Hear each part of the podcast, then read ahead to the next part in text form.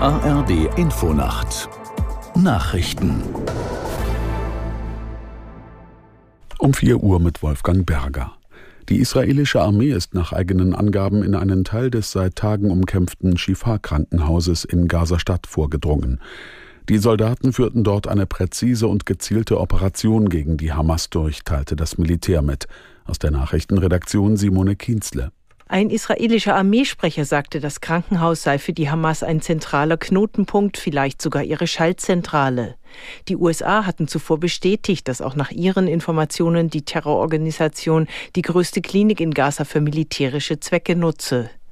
Die islamistische Hamas erklärte, die Darstellung sei falsch.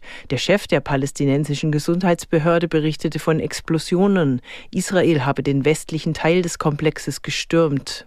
Die israelische Armee betonte, dass Zivilisten kein Schaden zugefügt werden solle. Sie forderte alle Hamas-Anhänger in dem Gebäude auf, sich zu ergeben. Heute Abend um 22 Uhr beginnt wegen des Tarifkonflikts bei der Bahn ein bundesweiter 20-stündiger Warnstreik der Lokführergewerkschaft GDL. Das Unternehmen hat einen Notfahrplan angekündigt, trotzdem ist mit massiven Ausfällen bis morgen Abend zu rechnen.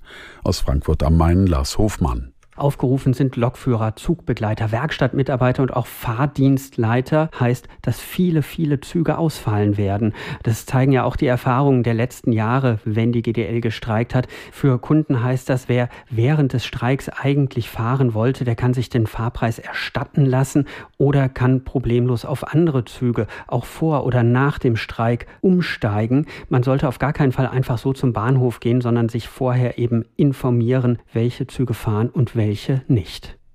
Das Bundesverfassungsgericht teilt heute seine Entscheidung zur Umwidmung von Corona-Hilfen mit. Es geht darum, ob die Bundesregierung 60 Milliarden Euro für ihren Klimafonds verwenden durfte, die eigentlich zur Bewältigung der Pandemiefolgen veranschlagt waren. Wegen der Notlage war dafür die Schuldenbremse außer Kraft gesetzt worden. Geklagt hat die Unionsfraktion, sie hält die Verschiebung der Mittel für verfassungswidrig. Chinas Präsident Xi Jinping ist in den USA eingetroffen. Er nimmt in San Francisco am Gipfel der asiatisch-pazifischen Wirtschaftsgemeinschaft APEC teil. Dabei ist auch ein Gespräch mit US-Präsident Biden geplant. Biden sagte vor dem Treffen, er hoffe darauf, dass sich die Beziehung zu China verbessern werde.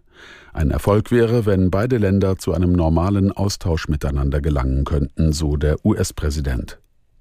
Das waren die Nachrichten und das Wetter in Deutschland.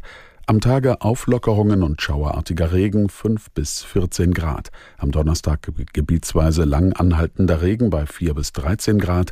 Am Freitag im Süden länger trocken, im Norden noch einige Schauer bei 2 bis 10 Grad. Es ist 4 Uhr 3.